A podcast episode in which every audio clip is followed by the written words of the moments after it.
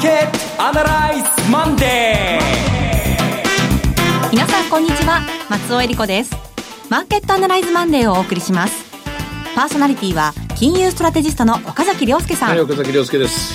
よろしくお願いします。そして株式アナリストの鈴木一之さんです。おはようございます。鈴木一之です。どうぞいらっしゃいます。この番組はテレビ放送局の BS12-12 で毎週土曜昼の1時から放送中のマーケットアナライズプラスのラジオ版です。海外マーケット、東京株式市場の最新情報、具体的な投資戦略など耳寄り情報満載でお届けしてまいります。えさて6月は毎週のようにセミナー行われていましたけれども、先週末は横浜でした、はい、そうです。あの東京のお隣横浜なんですが、はい、やっぱりか神奈川県かの方がやっぱりたくさんお越しいただいたなっていう、えー、あのロビーなんかでお話した時にどちらからお越しですか？ってあ横浜です。どちらから？厚木です。っていうやっぱり神奈川県の方がすごく多くていややっぱり新鮮でしたね。そうですか、はい、はい、ありがとうございます。今やっとやっと終わりました。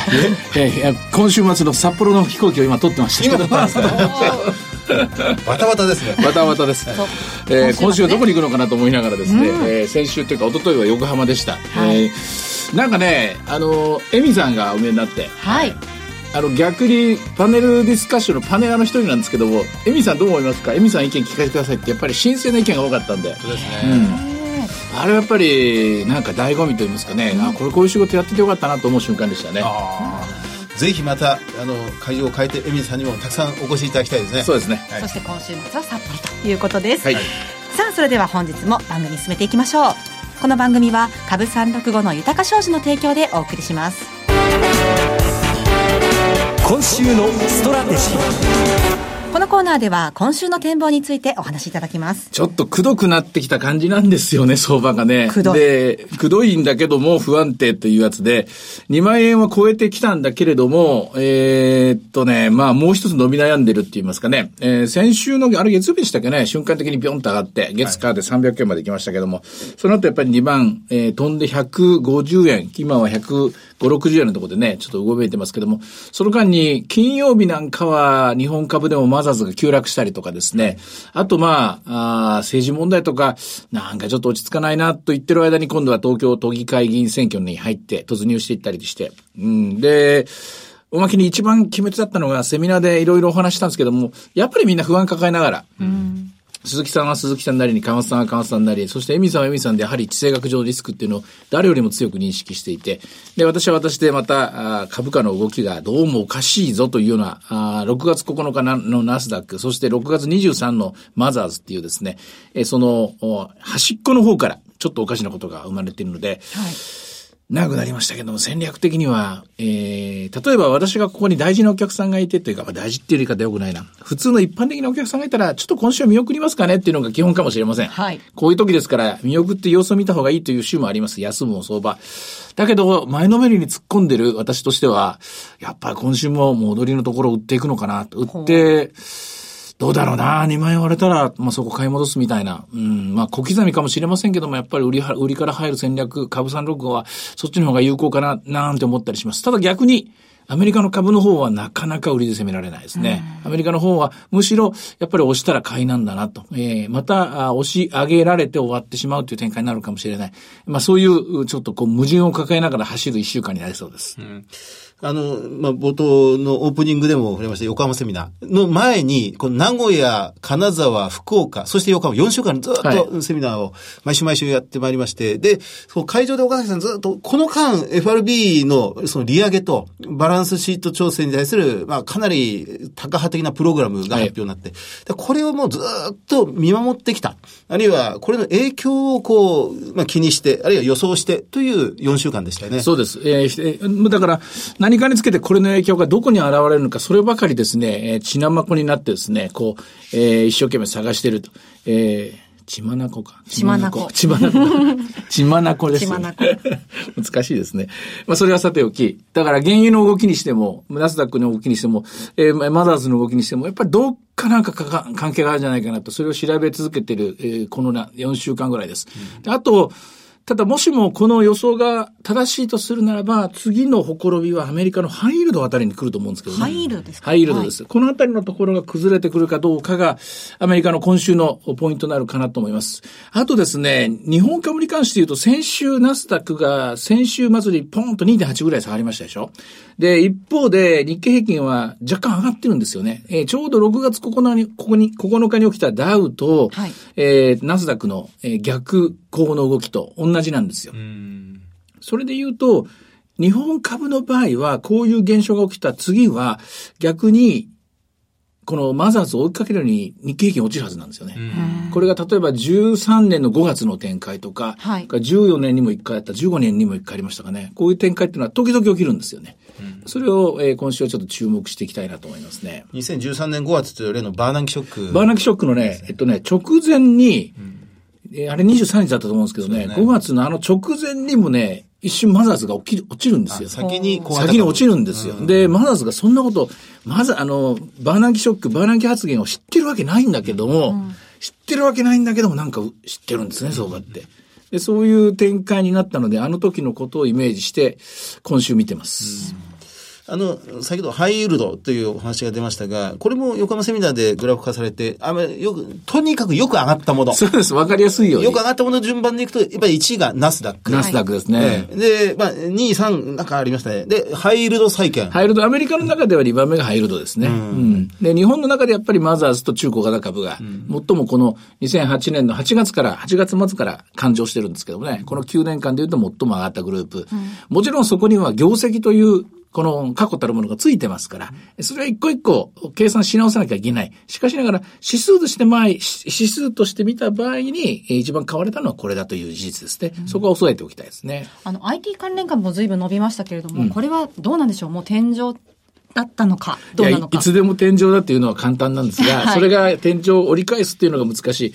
ただ、えー一番引き合いに出すのは今回の主役、この9年間の相場の主役はやっぱアマゾンだったと思うんです。はい e コマースだったと思うんですけども、まあどういう計算があるにしてもアマゾンの PR が100 190倍の、えー株価が1000ドルになったっていう、これは記念すべき一瞬ですよね。はいだから調べてみる価値はあると思う。190倍、えー売上高がストレートに190倍になる、あの、えっ、と、平均が15倍として、う売上高がそれに準じてですね、もっともっと大きくなっていくっていう考え方必要ないと思うんですよ。あくまで株価っていうのは利益ですから。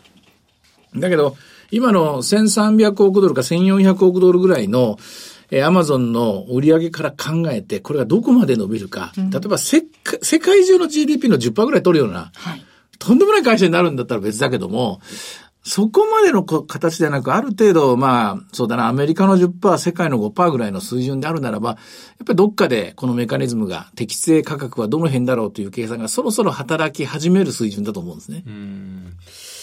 難しいですね。本当にこれは、その、なかなか株価の評価、適正価格っていうのを弾くのは一番難しいところにお金が今集まってる状態ですから、その、本当にあの、すみません、そこの議論は私、なんか折り返すことできないんだけど、例えばあの、IT バブル、ドットコムバブルの時もその議論何回もしたじゃないですか。しましたね。例えばヤフーの適正株価はどこにあるんだとか。そうですねえそれからもう本当名もなき、なんとかドットコムっていう会社が山ほど出てきて、えスーパーボールの CM まで一気に重なっていくような。ああ、ありましたね。そういう事態の中でみんな一体どこまで上がるのか、どこが適正なんだ。人によってはもう自動車に変わるのがインターネットで100年に1回だとか200年に1回だとか大騒ぎしてた。大騒ぎしてたんだけども終わってみると、生き残った会社ってのは本当に100に1社か200に1社ぐらいなんですよね。あの時は、いわゆる PER、伝統的な投資尺度が全く使えなくなって、あの PSR、売上高と株価の比較で見てみたり、あるいは、まあ、ペページビュー、どれぐらい集客が来てくれるか、それが将来的な、まあ、飯の種になっていくからっていう、まあ、ありとあらゆる尺度でご、まあ、それを合理化しようというか、適正化しようとしたんですけど、やっぱり最後は崩れるということになってだから3年待って適正価格を探してみると、やっぱり利益に戻っていったりとかね、利益と利益の計画ですよね。ここに戻っていったっていうのがあの時の経験です。経教訓ですよね。そうですね。となりますと、はいあの、今後の注目のポイント、すいません。えどこになるんでしょうか、えーこの辺の議論になっていくとですね、やっぱりはいまずはスケジュールをよく見てみて、今週であっという間にですね、今年の上半期終わってしまうんですよ。もうね、来週から7月が始まる。そうなんです。で、7月が入って、それで、もう一個言わせてもらうと、はい FOMC で、あの、バランスシート縮小計画が発表になったんですが、はいひょっとすると、これ矢島さんもポツッと言ってましたけども、えー7月の25、26日から始まる可能性もあります。まずアメリカについてはこれが一番大きい。で、今週に関して言うとですね、日本は、これまた、えー失業率とか、消費者物価指数とか、えーこの5月の生産の数字が出てくるんですけども、どうでしょうね。日本の出口戦略が見えるのかどうか、このあたりがポイントになる、なるかなと思います。あとは、15、16の金融政策決定会合の主な意見というのが今日、発表になりますから、はいここで、ひょっとすると出口戦略の、出口の出、での点のないぐらい、手ぐらいはですね、あるかもしれない。あるとしたら、やっぱり株式 ETF の減額じゃないかと思うんですけどね。もうじき1年ですからね。あの、横浜セミナーでも、えーもうま、まさにそこのご質問ありましたよね。ありましたね。的確な質問でした。ETF を日銀が変え支えなくなったら、えー下がりますか？っていうご質問ですよね。ええまあ、あの、本当に、あの、ビクッとしたのは、あれから1年になりますけどって、いきなりこれで、要するに、増額してからもうじき1年。で、増額してから日経平均はあの時1万5千ぐらいだったと思うんですけど、一応2万円ですからね。ですから、この増額を維持する理由っていうのは少しずつ薄れてるんですね。これまあ、だからといって株が下がるってことじゃないですけども、株の上昇圧力が少し緩くなってしまうということ、これは働くと思いますね。くしくも7月になりますと、都議会議員選挙の結果も出てきます。で、これは政治的なリスクっていうのも何かしら出てくるんでしょうか？終わりなんですけどね。はい。これは、まあ、先ほど今日世論調査、日経新聞一面に報じられてるのは、25対26、えあの、え都民ファーストの回答、自民党が。で、ところが、態度を決めていない、態度保留が57%っていう、まあ、ここですね。あの、その無党派層がまだ、この1週間ってことになりますね。私はね、ポイントはね、どちらが、どちらに入れるかよりも、どちらに入れないかっていうのが多分ポイントになってくるんですよ。つまり、消去して、こっちはないなっていう方。っていうのは、それなりにですね、あの、今、目立ってるじゃないですか。いろんな豊洲の問題にしても。そねそれから、国会では自民党議員さんが大暴れに暴れたりとかですね。ええいろいろあなんかそうやって、それなりに、あの、プラスマイナスあるわけなんですよ。その、マイナスポイントをどこに求めてくるのかっていうのが、最終的に、勝敗を鍵を握るんじゃないかなと思うんですけどね。つまり、まだ時間がありますから、ここからボロ出しちゃいけないですよね、政党は。1週間ですね。そうですね。いやー、なんとも読みにくい今週ですけれども。まあでもそういうわけなんで、普通にかければ、まあ一周見送りましょうっていうのが普通の言い方ですけども、前の割りになる私としては、やっぱり売りかなっていうふうに今思っています。はい。えでは、前場株365の動きいかがでしょうか？え現在163円、寄り付きはよあ安かったです。119円。これもね、最近の特徴なんです。海外に行って戻ってくると、若干は目に返ってくるという展開。え高値は207円まで、安値は100円ということで、まだ小動きが続いています。はい。で、現物指数、日経平均24円高。マザーズはプラス18ポイント、小幅反発しました。うんまあ2.8%落ちましたから、どうでしょうね。今週の間に半分戻せるかどうか、まずはそこが、あそこがですね、一つ目安になると思います。さて、いろいろ展望していただきました。今週末土曜日には午後1時から放送していますマーケットアナライズプラスもぜひご覧ください。また、Facebook でも随時分析レポートします。以上、今週のストラテジーでした。マーケットアナライそれではここで株365の豊か商事からのセミナー情報をお伝えします。7月8日から毎週土曜日5週間続けてニューヨークダウ上場特別セミナーが開催されます。すべてのセミナーが12時半会場午後1時開演です。ではまず名古屋7月8日土曜日です。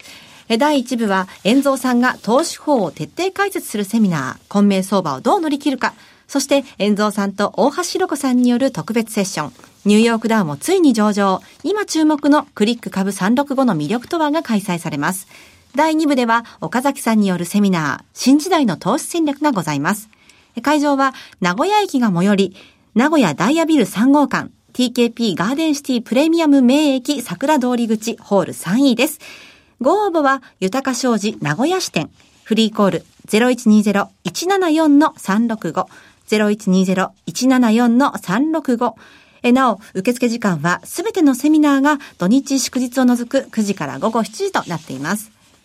え名古屋の次ですが、金沢での開催です。7月15日土曜日。第1部は、大倉隆さんと大橋ろ子さんの為替セミナー、本音で言わせてライブ。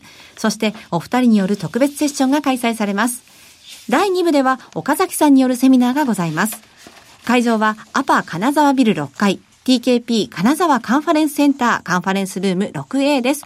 えこちらのご応募は、豊か商事金沢支店で受けたまわります。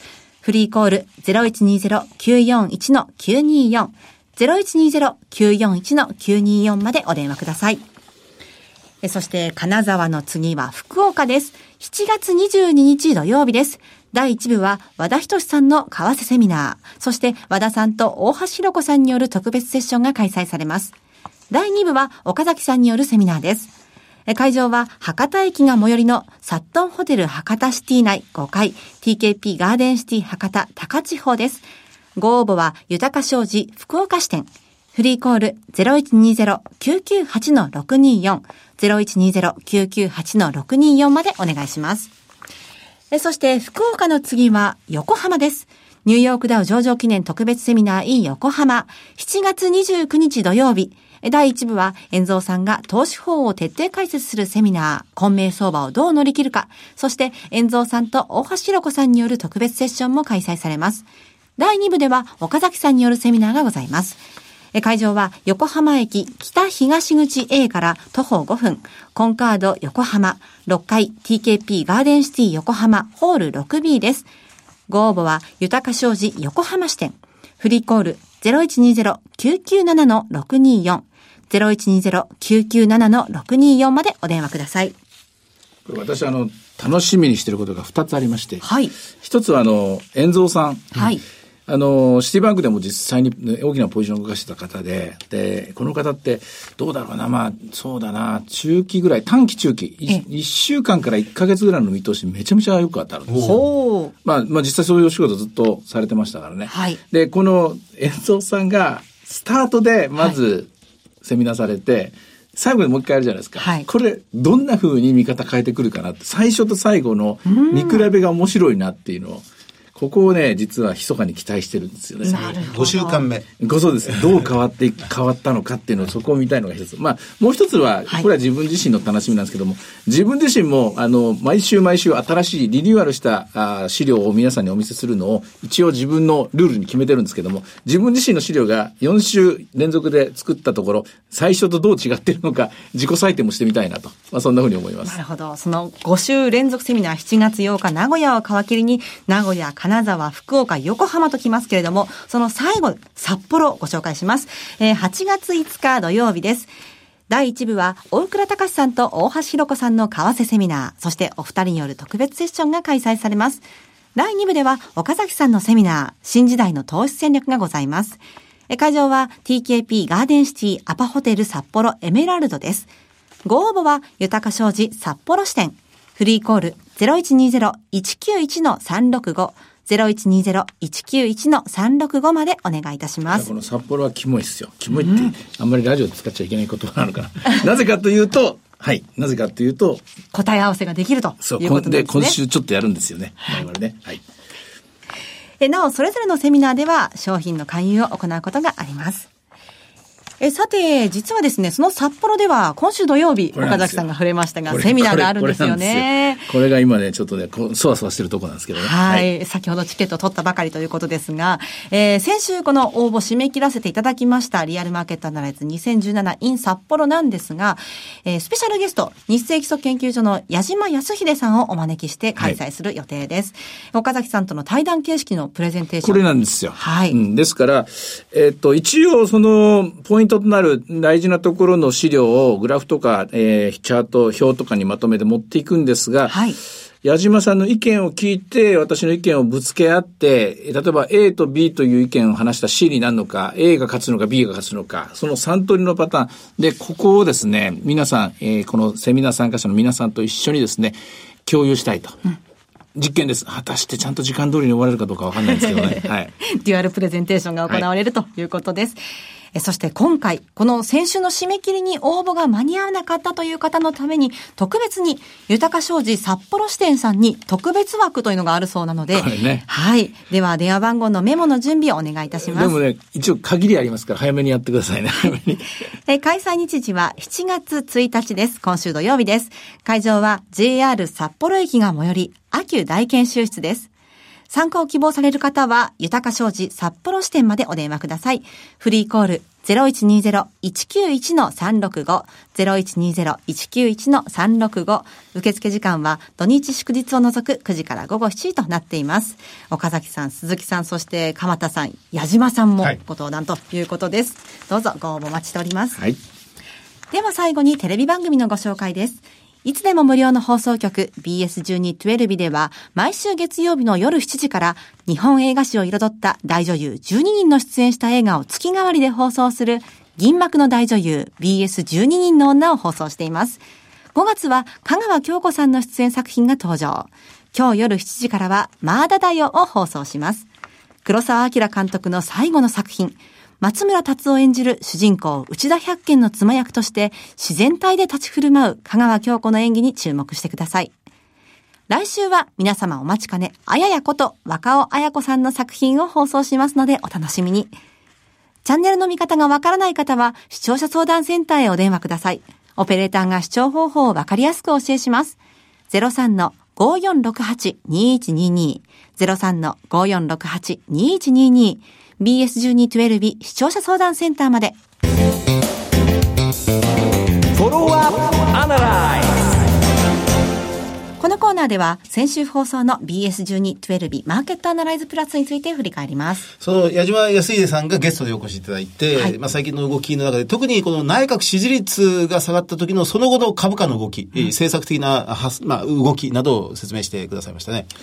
ついつい私は批判的な目に、あの、目を投げ、目目でこう見てしまうところが、えー今あるんですけれども、ひょっとしたらちょっとね、なんかこう、万策尽きて、いってる方向に行く、経済政策に関してですよ。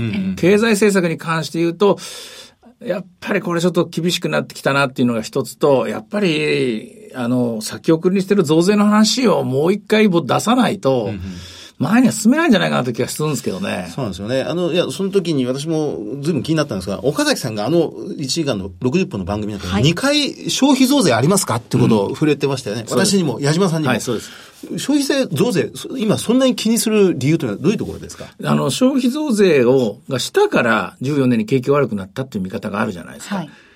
それは確かにあの1年から1年半にかけて景気が悪くなったのは事実なんですけども、私は消費増税を、えーしなかったから、人々は株式市場に戻ってこないんだと思ってるんですよ。ほう、と言いますと。要するに消費増税をすれば日本の未来が見えるわけですよ。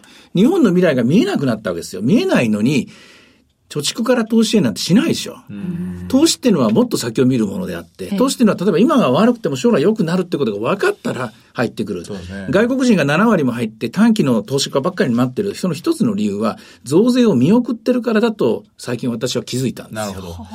税と社会保障の一体改革と言われていた、その一体がもう全くなくなりましたもんね。で、個人投資家がどんどんどんどん今株式を売り上がっています。これは間違ったことではないと思います。なぜならば、個人投資家は日本の未来がどんどん暗くなってると見てるからです。なぜ暗くなってると見てるかっていうのは、これは足元の景気が悪いとか、いいとか、そんな問題ではなく、足元ではなく、将来の日本が暗くなってると見てるからで、その一番の理由が増税の見送りだと私は思い至るになりました。そういうお考えでの質問だったというのは。そうです。目から鱗がいちょっと落ちた気がしましたそ。うですね。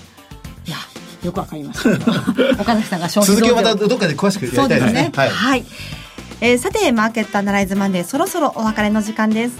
ここまでのお話は、岡崎亮介と。鈴木和之と。そして松尾恵里子でお送りしました。それでは今日はこの辺で失礼いたします。さようなら。この番組は株365の豊か商事の提供でお送りしました。